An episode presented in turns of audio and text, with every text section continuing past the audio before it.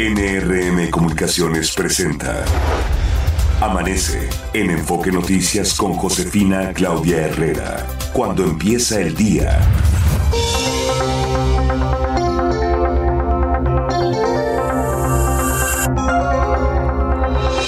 Aquí estamos, ¿qué tal? Qué gusto saludarles. Muy buenos días en este martes 31 de octubre del 2023. Se acabó octubre. Hoy terminamos con él.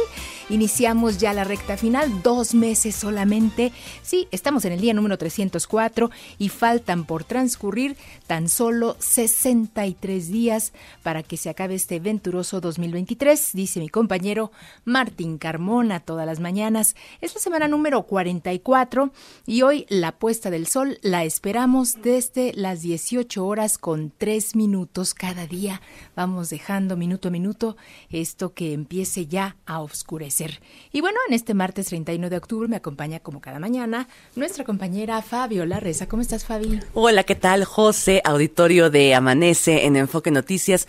Muy buenos días, feliz martes, bien lo comentas. El último día de octubre son las 6 de la mañana con 3 minutos. Es una mañana fría, la temperatura en el poniente de la Ciudad de México es de 9 grados. En otras zonas de la capital del país el termómetro marca 11 grados. Al amanecer se pronostican bancos de niebla, ambiente frío a muy frío y cielo medio nublado. Por la tarde prevalecerá el ambiente templado, cielo nublado y lluvias aisladas en la Ciudad de México y chubascos en el sureste del Estado de México con rachas de viento de 40 a 60 kilómetros por hora. La temperatura máxima para esta tarde aquí en la capital del país de 20 a 22 grados. Le repito, en estos momentos a las 6 de la mañana con 3 minutos, la temperatura en el poniente es de 9 grados y en otras zonas de la capital del país en promedio de 11 grados. Abríguese muy bien, evite cambios bruscos de temperatura que puedan afectar a su salud, José. Efectivamente, ya están por ahí las gripas, así es que a tener muchísimo cuidado. También el COVID no se ha ido y, por supuesto, la influenza también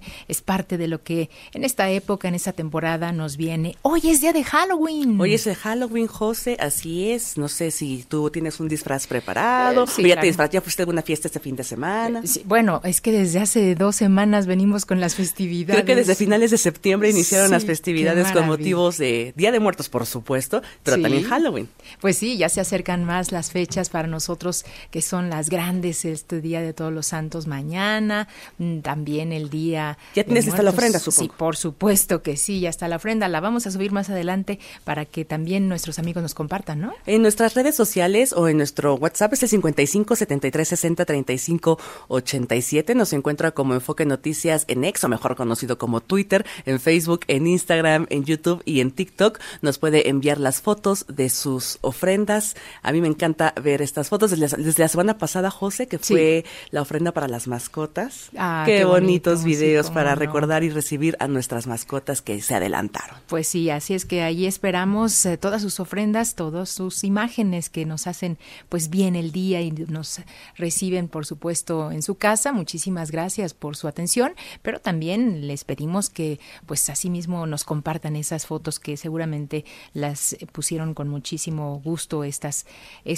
ofrendas. Y vamos a iniciar, si le parece, este primer resumen informativo.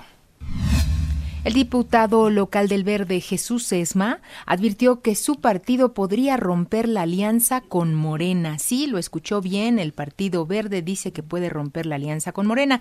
Y esto si Omar García Harfush no es el abanderado para la jefatura de gobierno. Pidió que no se ponga en riesgo la candidatura en la capital por un tema de paridad de género. Movimiento Ciudadano en la Ciudad de México externó su rechazo a la ratificación de Ernestina Godoy como fiscal general de justicia de la capital. En un pronunciamiento publicado en redes sociales, el Partido Naranja apuntó que los capitalinos merecen una nueva, una ciudad en donde se garantice acceso a la justicia y a la verdad. Oiga el, gobierno capitalino dice que no sancionará a la empresa china CRRC. Esto por el atraso en la entrega de las obras de rehabilitación del primer tramo de la línea 1 del metro. Así lo aseguró Martí Batres. Vamos a escucharlo. Eh, por otra parte, ya está toda la experiencia previa de la, de la primera parte de la obra. Eso nos va a ayudar. Ayer lo dijeron además, que van a trabajar muy rápido. Miren, más que sanciones, nosotros queremos que se dé el trabajo, que haya resultados y que se cumpla la ciudadanía. Lo más importante es tener eh, la línea 1 renovada. Por actos de corrupción, el alcalde de Miguel Hidalgo, Mauricio Tabe, denunció penalmente al secretario de Desarrollo Urbano y Vivienda, Carlos Ulloa, tras la expedición de 25 acuerdos para facilitar la construcción y apertura de bares y restaurantes en la demarcación que no cuentan con permisos. Policías capitalinos capturaron a un sujeto que asaltó a un ciudadano que compraría un vehículo ofertado en redes sociales, esto en calles de la alcaldía Álvaro Obregón. Los uniformados lograron recuperar 70 mil pesos. Durante la mega rodada del terror que se realizó la noche del domingo, fueron remitidas al corralón 86 motocicletas por infringir el reglamento de tránsito. Este lunes se inauguró la ofrenda monumental del Zócalo Capitalino, que este año fue en honor de Francisco Villa, así como a las mujeres y hombres que construyeron la División del Norte.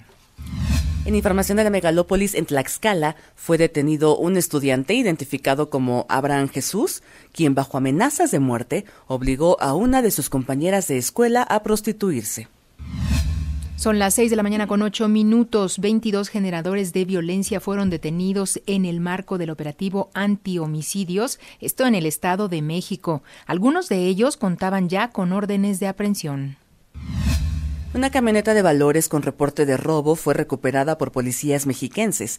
Cuatro empleados de una empresa de custodia fueron detenidos por su probable participación en ese delito. En Puebla, al menos 1.100 policías estatales participan en el operativo de seguridad Todos Santos 2023. Esto para brindar asistencia a turistas y también a población local por la celebración y las celebraciones, claro, de Día de Muertos. En información de los mercados, la Bolsa Mexicana de Valores cerró de manera positiva con 0.62%. Esto es las unidades que se registraron en balanza, 49.277.36.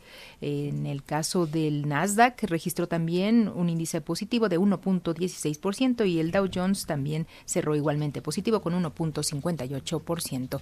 Muy buenos días. Y en México se invierte y Fernanda Franco está atenta a estas inversiones. Adelante, Fernanda. Buenos días, Josefina, auditorio de Amanece en Enfoque Noticias. Estas son las inversiones más recientes en México. La automotriz alemana Costal inició operaciones de su fábrica ubicada en Querétaro, que generará 750 nuevos empleos directos. Este nuevo centro de producción buscará atender la demanda del mercado de componentes eléctricos en Norteamérica. Siemens Energy inauguró de su Competence Hub Américas en la ciudad de Querétaro, con el objetivo de impulsar proyectos de alta complejidad para la transición energética en todo el continente. Se realizó la vigésima quinta edición del Menting and Incentive Travel Market. De acuerdo con la Secretaría de Turismo de Querétaro, contó con la participación de 80 empresas de turismo, procedentes de 17 países, las cuales lograron concretar 1.300 citas de negocios y ventas por 150 millones de euros. Josefina, auditorio de Amanece en Enfoque Noticias. Hasta aquí la información. Muy bien, Fernanda, gracias. Vamos a hacer una pausa, una primera pausa, por supuesto, y regresamos con más información. Estamos, recuerde usted, a través de nuestras redes sociales, Fabi, que son importantes para la comunicación.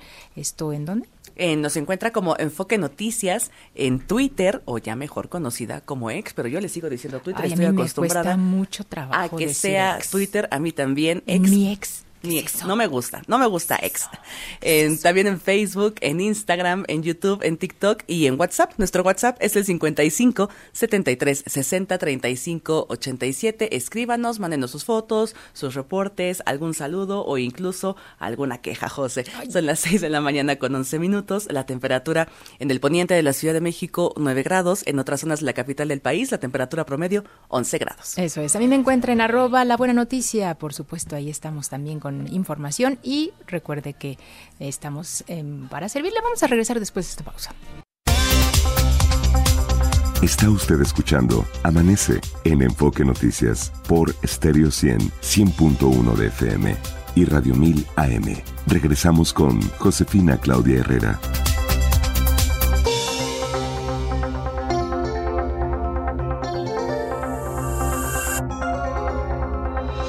Son las 6 de la mañana con 15 minutos y vamos a iniciar nuestro recorrido informativo con mi compañero Ernesto Gloria. Él nos tiene información de la Canaco CDMX sobre el apoyo que van a entregar a los afectados por el huracán, el huracán Otis. Adelante Ernesto, ¿cómo estás? Muy buenos días. Josefina, muy buenos días. Auditorio de Enfoque Noticias. La Cámara de Comercio, Servicios y Turismo de la Ciudad de México confirmó que la ayuda para los afectados por el paso del huracán Otis en Guerrero, que ha sido recolectada por el organismo, será enviada a través de las Fuerzas Armadas a los damnificados. Así lo señaló el presidente del organismo, José de Jesús Rodríguez Cárdenas, a quien escuchamos en Enfoque Noticias.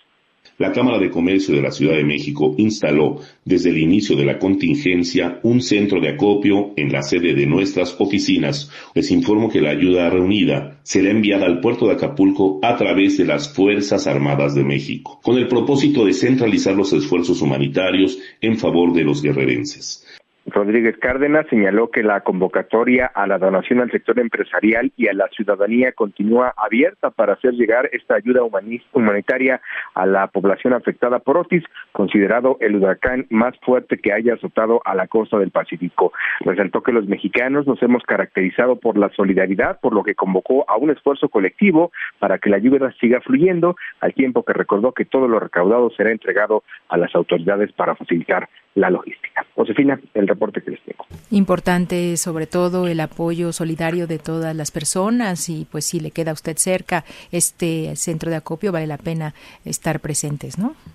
Sin duda, Josefina, es un hecho lamentable lo que sucedió allá en la costa guerrerense y pues tardará varios meses, si no es que años, la reconstrucción total y bueno, pues la ayuda es necesaria.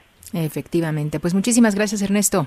Buenos días. Muy buenos, muy buenos días. Recordarle a nuestros amigos que tenemos nuestro centro de apoyo, Fabi. Nuestro centro de regalos que se, que se convirtió, José Auditorio de Amanece en Enfoque Noticias, en un centro de acopio para recibir víveres para los damnificados en Guerrero. Está ubicado en la calle de Versalles, número 88, en la colonia Juárez, aquí en la Ciudad de México. El horario para recibir su ayuda es de 10 de la mañana a 4 de la tarde. Usted ya sabe que se requiere comida enlatada, sopas instantáneas, leche en polvo, artículos artículos de higiene personal como papel sanitario, pañales, toallas femeninas, gel antibacterial y también artículos de limpieza como cubetas, escobas, jaladores, franelas, cepillos o jabón. Le dejamos los detalles en nuestras redes sociales y le repito la dirección de nuestro centro de acopio, Versalles número 88, Colonia Juárez, aquí en la Ciudad de México, el horario de 10 de la mañana a 4 de la tarde. Y solamente informar al auditorio de Enfoque Noticias que esta tarde Adriana Pérez Cañedo, su emisión de 1 a 3 de la tarde se transmite transmitirá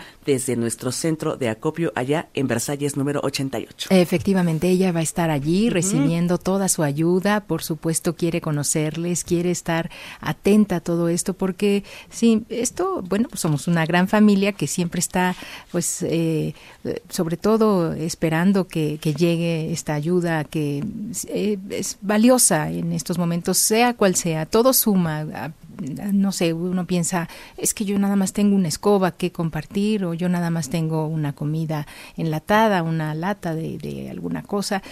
En fin, yo creo que vale la pena darse cita y, por ahí saludar también a nuestra querida Adriana Pérez Cañedo. Adriana Pérez Cañedo, que siempre es muy cercana con el auditorio y estará muy contenta de conocerlos en la tarde. A muchas personas ya, ya las conoce, del auditorio, y son frecuentes que cuando hay algún tipo de transmisión como esta, vayan a visitarle y por supuesto puesto que lleven su ayuda. Yo propongo, si usted no tiene mucho presupuesto, entre los integrantes de su familia, digan cuánto puede poner cada uno, cuánto dinero, 100, 200 pesos. Y así se juntan y pueden ir al súper y hacer una despensa adecuada para que se para enviar a nuestros a nuestros hermanos de allá de Guerrero José. Y vale la pena también comentar esta parte de que bueno, pues vamos a llevar esta ayuda directamente en RM Comunicaciones hace un gran esfuerzo eh, los señores Huesca de eh, pues llevar este apoyo y llevar a quien nomás lo necesita. No es la primera vez que lo hacemos, lo hemos hecho para eh, Tula la última vez La última vez cuando se hubo que se desbordó un río, que hubo afectaciones en un hospital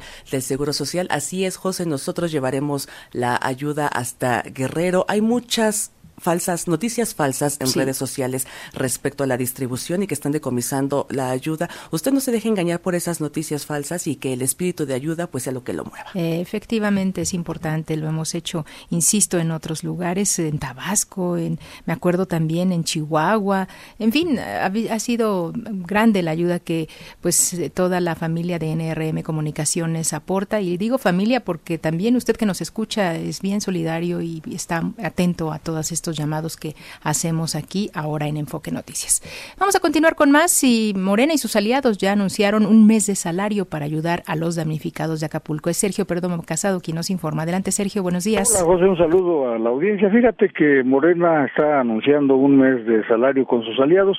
Son 275 diputados, van a entregar pues ganan como 115 mil, pero con descuentos, etcétera, pues dicen que quedan libres de paja y polvo, dos, 75 mil pesos por cada legislador, así es que estarían entregando más de 20.6 millones de pesos para ayuda a Acapulco, lo dio a conocer en conferencia de prensa el coordinador de la mayoría, Ignacio Mier, estuvo con la plana mayor de todos los partidos que son aliados a Morena y dijeron que bueno, pues es la hora de darle a Acapulco mucho de lo que nos ha entregado. Es la voz de Ignacio Mier de nuestra coordinadora nacional, la doctora Claudia, Claudia Sheinbaum, para que las y los diputados, los legisladores en general, aporten un mes de su dieta para coadyuvar, a paliar los graves problemas que está teniendo el estado de Guerrero, especialmente uno de los puntos animadores del desarrollo para el estado, que es sin lugar a dudas Acapulco. Por eso lo queríamos anunciar, lo vamos a hacer efectivo conforme al mecanismo que en coordinación con los tres grupos parlamentarios y la dirigencia de nuestro partido lo haga efectivo. Bueno, pues entonces son 275 legisladores que dijeron sí, van a apoyar a Acapulco. Eh, bueno, pues son 20.6 millones de pesos los que se entregarán a Acapulco en los próximos días por parte del grupo mayoritario en la Cámara de Diputados. Por su parte, el PAN, que lo encabeza Jorge Romero Herrera, es coordinador parlamentario, también es presidente de la Jocopo. Él dice que sí, van a donar todos también para Acapulco, pero mantendrán en secreto, la cantidad, no lo harán público, no dirán cuánto, será como un secreto y bueno, pues eh, dicen que ellos no tienen que politizar y bueno, por lo pronto pues acordaron no hablar más, aunque el, en Morena ya escuchamos que sí hablaron de Claudia Sheinbaum y entonces pues como que ayudo, pero también politizo las cosas. Y por su parte Pablo Almícar Sandoval, que también estuvo en esta conferencia de prensa, él es diputado de Morena del Estado de Guerrero, pues también ya dijo que ese video que sale por ahí, que se hizo viral en redes, en donde habla un eh, habitante de un departamento, el 401, pues sí, es una fake news, se armó y bueno, pues es una mentira que no se estuviera dando ayuda en Acapulco y que estuviera cerrada la carretera. Él venía llegando del puerto de Acapulco y esto comentó. Yo vengo llegando de Acapulco, yo vengo llegando de Acapulco, quiero decirles que está abierta la autopista, que están abiertas las comunicaciones, uno puede entrar por viaducto Diamante, todo el Boulevard de las Naciones, toda la carretera hacia eh, la escénica la costera ya está abierta. Quien quiera ir a ver a sus familiares, a llevar ayuda, vayan. Los ciudadanos, los empresarios, las personas morales, envíen ayuda. Necesitamos mucha ayuda en Acapulco. Esto no es una cuestión que se vaya a solucionar solamente con la acción del gobierno. Es una tragedia, una catástrofe de tal dimensión que nos necesita a todos actuando como sociedad para reconstruir Acapulco. Necesitamos mucha, mucha ayuda con urgencia en este momento. Agua, víveres, para eh, tener condiciones inmediatas para que la gente no esté desesperada. Parte de lo que está viviendo el puerto, nuestro puerto de Acapulco. ¿Es cuánto, José? Muy bien, muchísimas gracias, Sergio. Buenos días. Muy buenos días. Los deportes con Javier Trejo Garay. Ya me estaba adelantando y por supuesto aquí está Javier Trejo Garay. ¿Cómo estás, Javier? aquí, ¿qué tal, José? ¿Cómo estás, Fabi? ¿Cómo les va? Buenos días. Muy buenos días, Javier. Qué placer acompañarles. Vámonos con lo más importante, la información deportiva, sin duda. La celebración de la gala de Best a lo mejor del el fútbol internacional y este balón de oro que se entrega a los mejores jugadores del mundo, pues llamó poderosamente la atención. ¿Qué, ¿Qué, fue, cuál fue el saldo de esta ceremonia? Desde luego, Leo Messi consiguiendo un eh, balón más para la colección, para una vitrina que debe estar enorme con tantos premios, con tantos trofeos logrados, tanto eh, cuando jugaba con el Barcelona, los individuales, por supuesto, que ha logrado y que ahora suma uno más para esa hermosa colección. Hay, por cierto, Aitana Bonatti, la jugadora del Fútbol Club Barcelona, también campeona del mundo, fue distinguida como la mejor jugadora del mundo, es decir, la rama varonil y la rama femenil. En el caso de Leo Messi, muchas críticas por si es verdad, si es cierto, si es que se lo merecía Leo Messi. A ver, recapitulando lo que hizo en el último año futbolístico, bueno, eh, con el PSG realmente tuvo etapas bastante flojitas.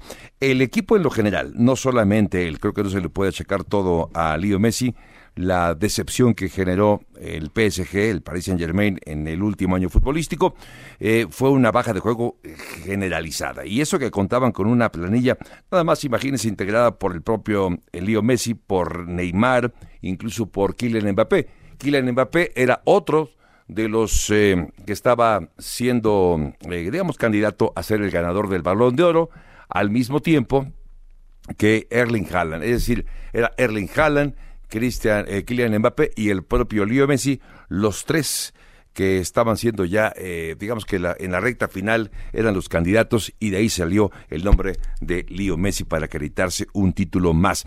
Eh, lo que me parece acaba pesando y salvo su mejor opinión fue la consecución del el título mundial con Argentina el mes de diciembre pasado. Haber sido campeón del mundo con la selección de Argentina, creo que le dio créditos, le dio bonos, le dio un plus, le dio más eh, puntos para que pudiera finalmente ganar en esta votación Leo Messi y llevarse este, este balón de oro uno más, por cierto, para el eh, galardón del jugador argentino. Así que enhorabuena por él.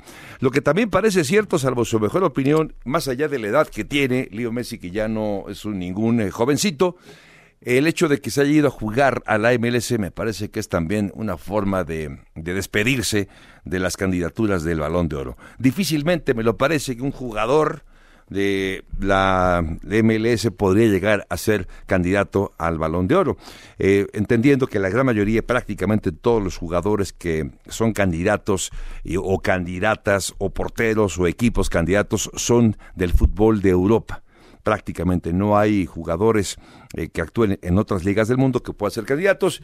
Y jugando en una liga, a ver, ha mejorado muchísimo, la MLS nos queda muy claro que es una mejor liga en los últimos años, pero no ha sido suficiente para que tenga estos niveles de importancia como los tiene, por cierto, el fútbol de Europa. Así que es prácticamente, insisto, este fue quizá el último balón de oro que se ha llevado Leo Messi, independientemente de la edad que tiene. Y también vamos a ver si, si se conserva, si quiere, si tiene el ánimo de seguir jugando para un mundial más si juega un mundial más, hombre, pues estaría llegando ya a seis mundiales, lo cual tendría un mérito enorme. Otro que parece que sí lo quiere hacer, pero es otra historia, es Memo Ochoa. En fin, eh, también lo de Dibu Martínez, él fue distinguido como el mejor eh, portero del mundo, se le entregó el, título de, de Lev Yashin, es el nombre que lleva el em, título del el reconocimiento que se le entrega al mejor portero. Por ahí silbado, ¿eh? Por ahí cierto sector de del público, de las personas que asistieron como invitados, silbaron la designación del Tibo Martínez, del Tibo Martínez como el mejor portero del mundo, eh, aunque al final, buenos días, se matizaron estas críticas. Oigan, rápidamente para irnos al béisbol, le cuento que ayer el tercero de la serie se disputó victoria para el equipo de los Rangers de Texas en un partido mucho más, eh, mejor jugado, quiero decir, eh, con el picheo, tres carreras por uno para el equipo de los Rangers de Texas, así que con esto, así que con esto ya eh, tiene eh, pues una ventaja de dos juegos. Dos a uno está la serie en favor del equipo de los Rangers de Texas sobre los Diamondbacks de Arizona entendiendo que la actividad del béisbol continúa justamente para este mismo martes. Eh, será el cuarto de la serie, también en Arizona. Vamos a ver si los Diamondbacks alcanzan para empatar esta serie. Pues por lo pronto, José, amigos, lo más importante, la información deportiva aquí en Enfoque Noticias. Muy bien, muchísimas gracias, Javier. A ti, buen día. Buen día, son las seis de la mañana con 30 minutos y vamos a conocer esto de las rodadas del terror que continuarán este operativo, eh, porque en, eh, esto lo ha dicho la Secretaría de Seguridad Ciudadana Capitalina. Cuéntanos, Natalia Estrada esta información. Así es, José, un saludo para ti y el auditorio de Amanece en Enfoque Noticias. El secretario de Seguridad Ciudadana, capitalino Pablo Vázquez, dio a conocer que fueron remitidas al corralón un total de 89 motocicletas tras la mega rodada del terror que se llevó a cabo el domingo. En conferencia de prensa refirió que fueron desplegados 200 elementos policíacos de tránsito y 40 elementos de operación policial que colaboraron a encauzar a los participantes. Vamos a escuchar se remitieron al corralón 89 vehículos, motocicletas eh, y, con la sanción respectiva a los tripulantes por infracciones, sobre todo por falta de uso de casco y falta de placas.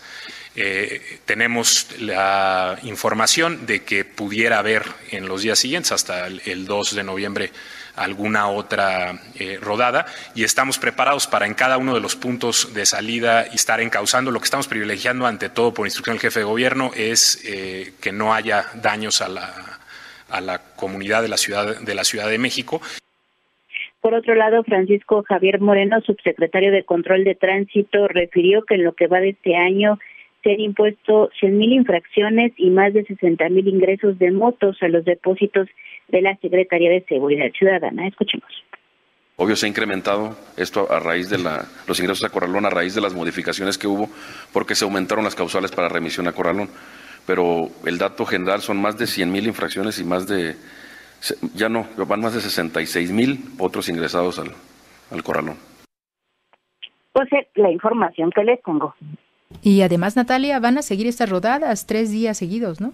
Así es, lo comentaba el secretario de Seguridad Ciudadana, pues que ya están preparados para los próximos días porque hay convocatorias, José, para continuar con estas rodadas y pues la Secretaría de Seguridad Ciudadana a través de tránsito pues va a estar vigilando que pues las personas que participen pues lleven el casco y que pues con todas las eh, lo que marca el reglamento de tránsito, José. Pues esperemos que sigan las indicaciones de la autoridad, no menores de 12 años a bordo, porque también pues es muy muy peligroso esto. Entonces hoy, mañana y hasta el jueves 2 de noviembre. 2 de noviembre, José.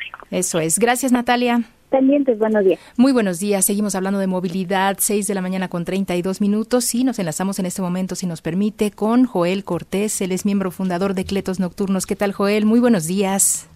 Hola, ¿qué tal, Josefina? Buenos días. Pues cuéntanos acerca de este gran Cleto Fest que se está organizando por parte de Cletos Nocturnos, que también pues tiene la intención de crear conciencia, sobre todo en el uso de la bicicleta, en esto que pues le hemos denominado lo que es la movilidad eh, pues eh, amigable con el medio ambiente, ¿no? Claro, claro. Fíjate que estamos muy contentos porque vamos a cumplir 11 años, Cletos nos cumple años, 11 años de estar promoviendo el uso de la bicicleta como medio de transporte. Y este año en especial queremos unir fuerzas, así como el año pasado, por segunda vez consecutiva. Eh, estamos realizando el Cleto Fest. Y lo que queremos hacer en este evento es unir fuerzas con la Secretaría de Movilidad, con instituciones privadas, como es el caso de la Universidad Panamericana, y con, con algunos otros aliados que nos van a ayudar a que esta difusión de, de la movilidad en la ciudad, pues, se haga de una mejor, manera. Eh, en este evento vamos a tener conversatorios, vamos a tener eh, charlas, eh, em, vamos a tener pláticas, todo sobre movilidad y el uso de la bicicleta. Y será el 11 de noviembre eh, en la Universidad Panamericana a partir de las 8 de la mañana, de 8 a 2 de la, de la, tarde. Claro. Entonces, eh, pues están todos invitados. Eh, vamos a tener muy, muy unas, unas charlas muy atractivas. Entonces, pues búsquenos en nuestras redes sociales para que podamos, para que puedan ver la programación. Es importante, sobre todo, darse cita y pues hablar de los temas que nos eh, competen a todos, porque la ciudad es para todos, para los peatones, por supuesto, escuchábamos ahora estos eh, rodantes que van en motocicleta, eh, pero también aquellos que, pues, los automovilistas a veces se quejan de los de los ciclistas, los ciclistas nos quejamos de los automovilistas, en fin, yo creo que es cosa de ponernos de acuerdo, ¿no, Joel? Así es, yo creo que la, ciudad es para todos, todos cabemos en esta ciudad, todos podemos movernos, de hecho es una necesidad el movernos. Y lo ideal es que sea de una manera segura, de una, de una manera cordial, compartida. Y creo que este Cletofest eh, nos va a enseñar mucho de estas cosas, ¿no? Vamos a tratar de concientizar a todos, no solo los automovilistas, que es que eh, a veces los ciclistas nos quejamos mucho de ellos, pero en realidad también nosotros como ciclistas tenemos que concientizarnos y tenemos que, eh, de alguna forma, eh, tratar de cumplir todas las normas y, las reglas que, nos piden para la buena convivencia. Definitivo. Oye, importante que la Universidad Panamericana, a través de la Escuela de Enfermería, se esté uniendo y esté ofreciendo charlas de salud, esto que también es importante, tener una buena condición física.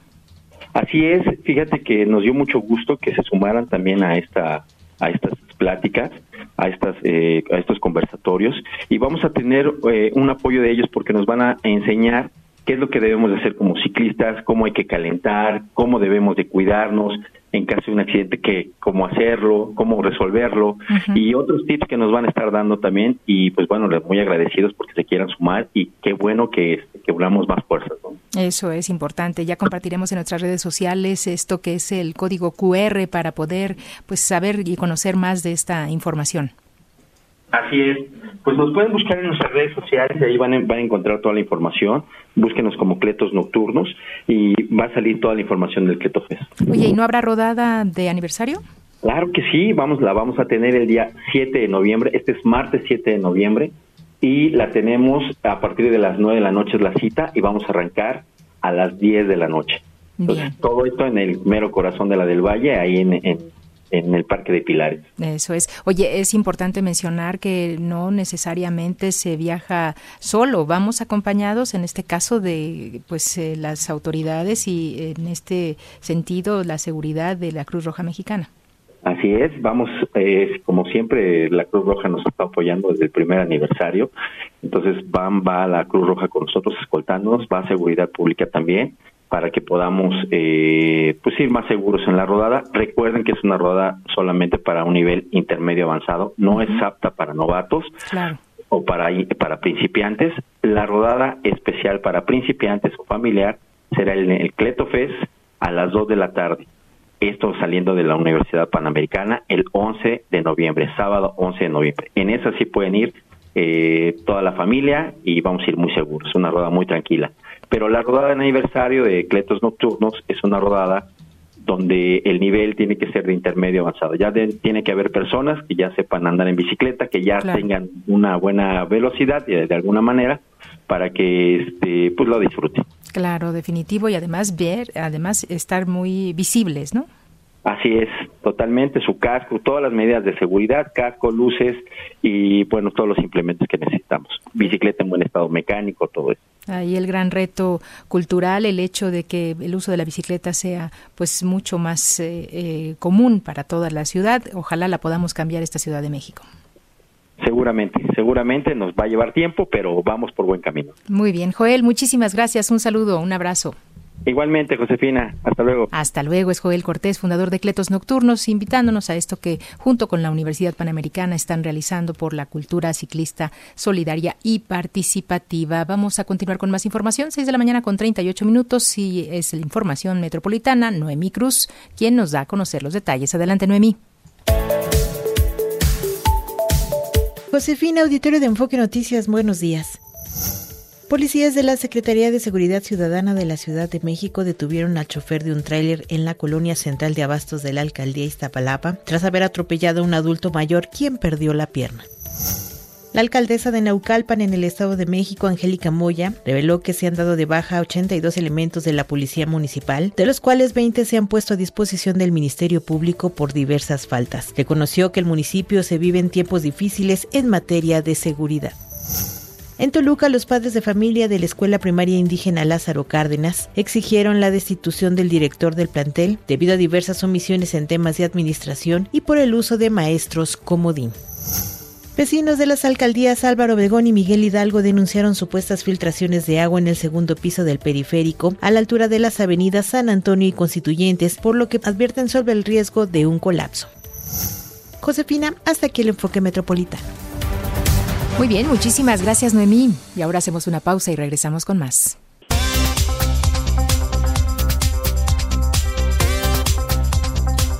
Son las 6 de la mañana con 44 minutos. Martín Carmona, ¿dónde te encuentras? Josefina, auditorio de Enfoque Noticias, eh, muy buenos días. Les saludo en este momento desde el aeropuerto de París. Estoy aquí en el aeropuerto Charles de Gaulle, esperando el vuelo para salir a la ciudad de Kigali, la capital de Ruanda. Este país que se ubica en la África Oriental y que se conoce como la Tierra de las Mil Colinas por la gran cantidad de montañas que pintan de verde a este país. Y es que ahí, en Kigali, se desarrollará la Cumbre Mundial de Turismo convocada por el Consejo Mundial de Turismo. A partir de este miércoles, primero de noviembre, será la primera ocasión que en el continente africano se den cita a los principales CEOs y directivos de las empresas del sector turístico, entre otros los hoteleros, las líneas aéreas, las agencias de viajes, así como representantes de los gobiernos de aquellos países que tienen al turismo como un eje central de desarrollo de sus economías. Esto es sin duda un evento que impulsará a Ruanda, país que en los últimos años ha lanzado una ambiciosa estrategia para atraer turismo, principalmente de Europa, y que ahora buscan extenderla al continente americano, donde se encuentra una gran cantidad de viajeros. De tener éxito esta estrategia, en los hoteles, en los restaurantes, en los parques, en los próximos años estarán trabajando más de medio millón de personas, es decir, se prevén buenas cosas en materia turística. África en general, África en general ve al sector turístico como un eje importante de desarrollo económico para el futuro de sus poblaciones. De hecho, las expectativas del Consejo Mundial de Turismo que dirige la inglesa Julia Simpson así lo confirman. Para los próximos 10 años, la llamada industria sin chimeneas generará para la economía africana unos 300 mil millones de dólares y se estarían creando unos 36 millones de empleos. ¿Y para qué le cuento todo esto? Sin duda que es bueno saberlo para confirmar que hay mucha competencia a nivel mundial por atraer a un mayor número de turistas, lo cual debería de provocar que países como México mejoren y hasta amplíen sus estrategias para mantenerse en el gusto de los turistas. Además, para generar y desarrollar conceptos turísticos en armonía con el medio ambiente, que es hoy por hoy lo que muchos están buscando. Josefina, amigos de Amanece en Enfoque Noticias, hasta aquí dejamos este avance y nos escuchamos en los próximos espacios informativos de Enfoque Noticias. Gracias y buenos días. Muchísimas gracias, Martín. Por supuesto, te estaremos escuchando todos los reportes que nos estés dando a conocer desde donde te ubicas. Y bueno, tengo información importante para usted. Fíjese que Maseca está apoyando a los damnificados en Acapulco eh, por el huracán Notis, claro, con cinco tortimóviles, Fabi, que producen tortilla caliente, que es distribuida en los albergues instalados en estas zonas afectadas.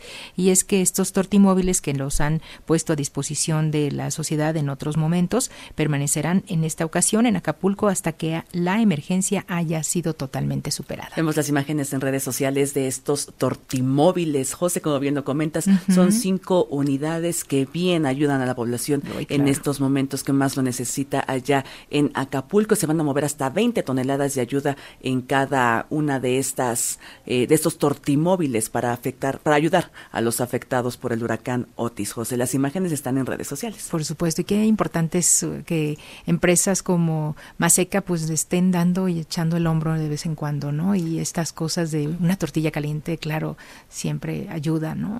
Abraza, ¿no? Y aparte que la tortilla es básico de la alimentación de nosotros los mexicanos. Estas tortillas se repartirán de forma gratuita, por supuesto, tortillas calientes para el consumo inmediato y serán entregadas en albergues de zonas afectadas y los tortimóviles permanecerán, como bien lo comentábamos, hasta que pase la emergencia. Oye, también quien está ayudando es eh, la alcaldesa Sandra Cuevas, ¿no? Estará dejando de comprar ropa? Fue muy polémica su declaración, muy comentada en las redes sociales. Es muy polémica. La alcaldesa de Cuauhtémoc, Sandra Cuevas, anunció que dejará de comprarse ropa durante tres meses. De, de hecho, vamos a escucharla, ¿te a Ver, vamos a escuchar. Voy a dejar de comprarme ropa tres meses, que saben que me encanta comprar ropa.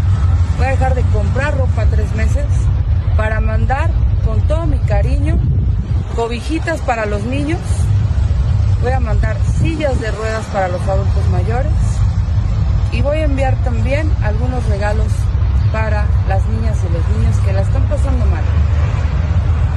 Invito a todas y a todos que los que quieran sumarse, los que quieran traer algún apoyo, aquí en la explanada de la alcaldía los esperamos.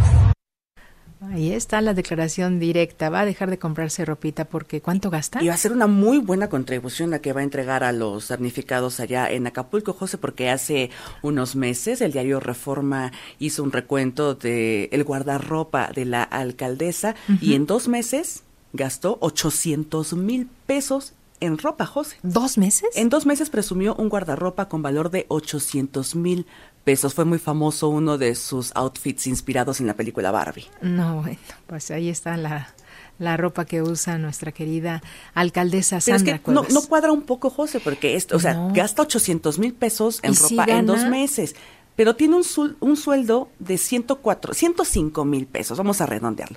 Sueldo bruto mensual de 105 mil pesos, pero tras las reducciones, deducciones, que todos pagamos, por supuesto, los impuestos, queda en 78 mil pesos. O sea que tendría que juntar 10 meses, digamos, para poder pagar. El guardarropa de dos meses. No, no, no sé, no me salen las matemáticas. No, no. Entiendo que las personas eh, que son millonarias, ricos, personajes que son muy famosos, eh, que están en la farándula, puedan comprar, adquirir o incluso les regalan este tipo de ropa pero una alcaldesa. ¿No habrá heredado?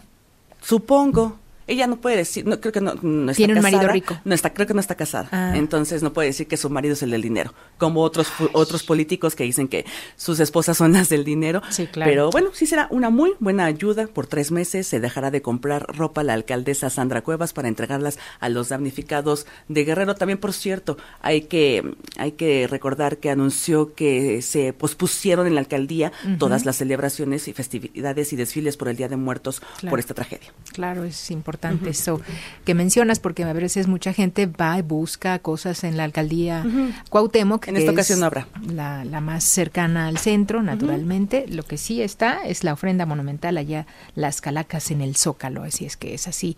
Esas sí están puestas, pero no necesariamente son parte de la alcaldesa de Cuauhtémoc.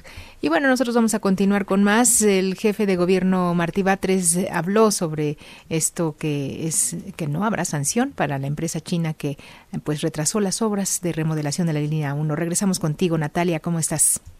Así es, nueva cuenta te saludo a ti al auditorio de Amanece en Enfoque Noticias. Pues ya bien lo comentabas, no habrá ninguna sanción para la empresa china CRC por el atraso en la entrega de las obras de rehabilitación de la línea 1 del metro. Así lo aseguró el jefe de gobierno capitalino Martí Batres tras señalar que en unos 10 días se cerrará el tramo Valderas a Observatorio. Vamos a escuchar. Obviamente hay un, de nuestra parte una insistencia en que tengamos tiempos mucho más eh, apegados a, los tiempos proyectados para que antes de que termine esta administración esté terminado el tramo. Y eh, por otra parte ya está toda la experiencia previa de la, de la primera parte de la obra, eso nos va a ayudar. Ayer lo dijeron además, que van a trabajar muy rápido. Miren, más que sanciones, nosotros queremos que se dé el trabajo, que haya resultados y que se cumpla la ciudadanía. Lo más importante es tener eh, la línea 1 renovada. Y bueno, ante las denuncias de usuarios por el retraso en la llegada de trenes, el mandatario capitalino dijo que la línea 1 del metro pues funciona bien, no obstante, continuarán los apoyos de RTP para los usuarios. Escuchemos.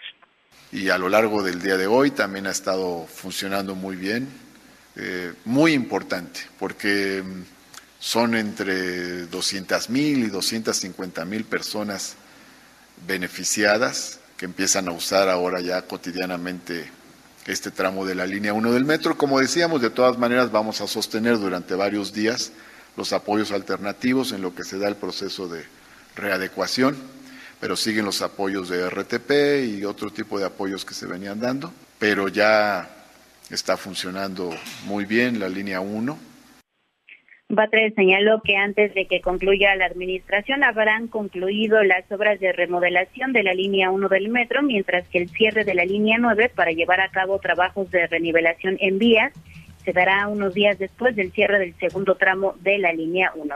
José, la información que les tengo. Oye, pero en específico no dijo la fecha. No, no hay fecha todavía, José. Pues eh, como bien lo comentaba Martí Batres, están esperando un periodo de asentamiento de este, eh, pues, eh, ¿cómo se llama? De esta parte de la línea 1 que ya abrieron para cerrar el otro tramo eh, que ya comentó que va a ser en 10 días y posterior de eso pues será lo de la línea 9, pero todavía no hay fecha específica. Ni tan ni cuánto va a tardar esta este tramo, este segundo tramo de la línea 1 para remodelar, remodelarlo. Eh, es correcto, José, pues lo que comentó, pues lo que ellos están previendo es que termine antes de esta administración, José. Vaya, vaya, pues eh, siempre prometen algunas cosas y se tardan más, ¿no?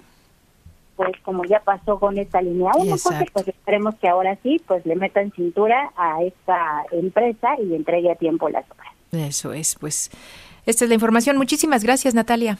Buenos días. Muy buenos días. La invitación, pues ahí está, a ver las calacas en el Zócalo, esta ofrenda monumental, un Pancho Villa de 17 metros de altura y 13 revolucionarios que conformaron la División del Norte estarán, regresaron del más allá. Estas piezas estarán, eh, permanecerán en la Plaza de la Constitución hasta el próximo domingo, así es que, pues buen momento para darse cita por allá, por el Zócalo capitalino. De hecho, Claudia Curiel, sabes, Fabi, titular de la Secretaría de Cultura, dijo que esta demora se debió mucho a la apenas se inauguró ayer, sobre todo porque pues las condiciones climáticas que tienen eh, que se tienen naturalmente eh, afectarían a las figuras de cartón que podrían dañarse por las lluvias y entonces pues por eso la inauguraron apenas ayer esta mega ofrenda. Este año su pieza principal, pues ya le digo, es en homenaje a Francisco Villa 17 metros.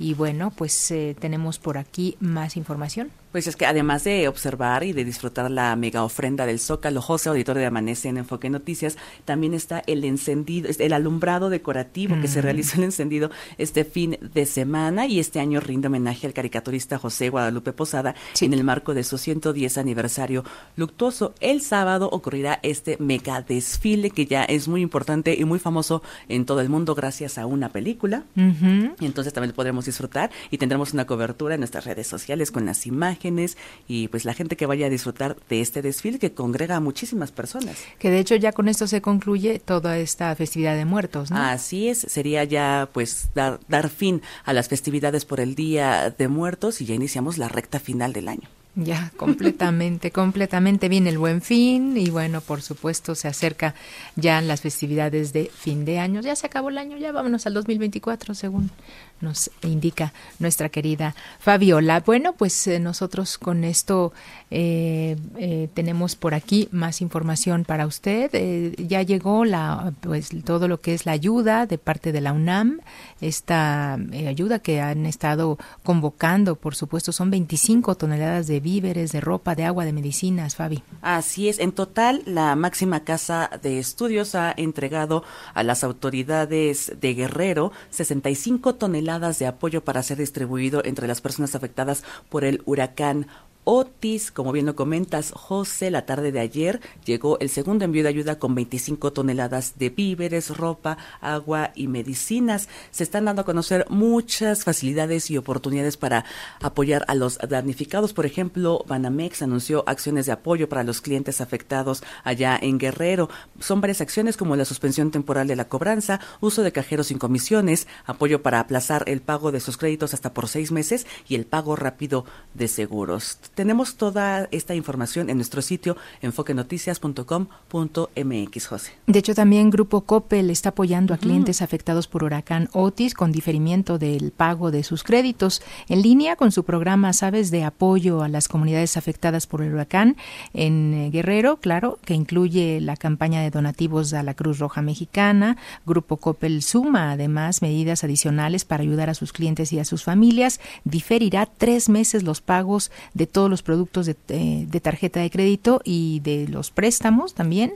Y para clientes con crédito de tiendas Coppel, la empresa realizará el congelamiento de sus créditos de muebles, ropa y préstamos personales sin costo por tres meses. Los clientes beneficiados entrarán en auto en automático a este programa. Así es que bueno, pues ahí está importante la información y en nuestro también en nuestro centro de acopio. Hay que recordarle que NRM Comunicaciones y Enfoque Noticias abrimos un centro de acopio. Está ubicado en la calle de Versalles número 88 en la colonia Juárez. Recibimos la ayuda de 10 de la mañana a 4 de la tarde. Se requiere comida enlatada, sopas instantáneas, leche en polvo, artículos de higiene personal como papel sanitario, pañales y toallas sanitarias son muy importantes, también gel antibacterial y artículos de limpieza para el hogar. Esta tarde, Adriana Pérez Cañedo transmitirá desde nuestro centro de acopio en Versalles número 88, la segunda emisión de Enfoque Noticias de 1 a 3 de la tarde. La puede conocer y llevar la ayuda y convivir un poco. Efectivamente, ahí está. Y nos escribe en nuestras redes sociales también para avisarnos que Sandra Cuevas seguramente compra su ropa de paca.